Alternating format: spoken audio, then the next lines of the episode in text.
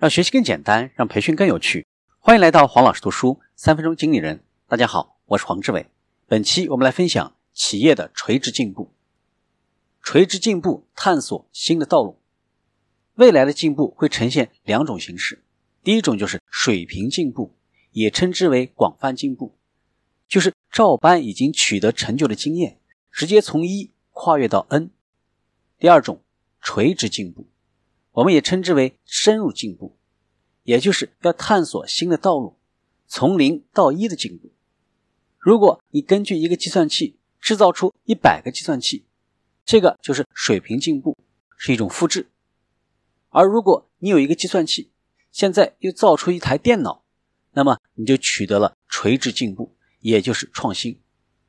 我们说从一到 n。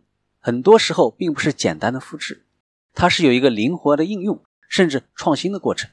比如说中国的高铁、航母等等，从零到一是一个完全的创新，也就是我们所说的创造。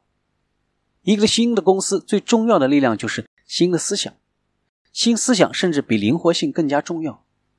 而规模小才能够有思考的空间，所以我们看到了，在一些大的公司，它的内部划分出许多。小的相对独立的业务单元，就是要保持这种创新和有效运作。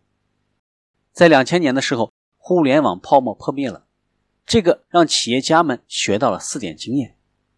第一点，循序渐进，小幅度的循序渐进的成长是安全前进的唯一道路。第二点，保持精简和灵活性，所有的公司都必须留出一定的空间。不要事事都严格的去做计划。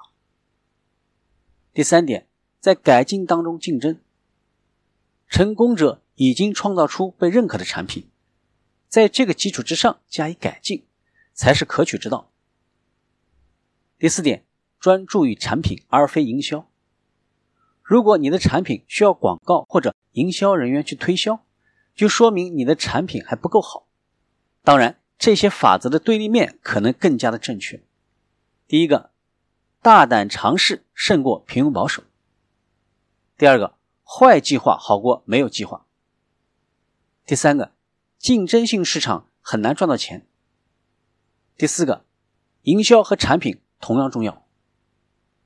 最反主流的行动不是抵制潮流，而是在潮流中不丢失自己的独立思考。所以在现在这个资讯过度传播的时代。有太多的专家、大咖、牛人给我们意见和建议，有太多的成功故事在给我们启发和指引。但是，保持那份清醒和独立的思考才是最重要的。今天的分享就是这样，请关注黄老师读书，每周您都将收到我们推送的黄老师读书的文字版本。给我三分钟，还你一个精彩。我们下期见。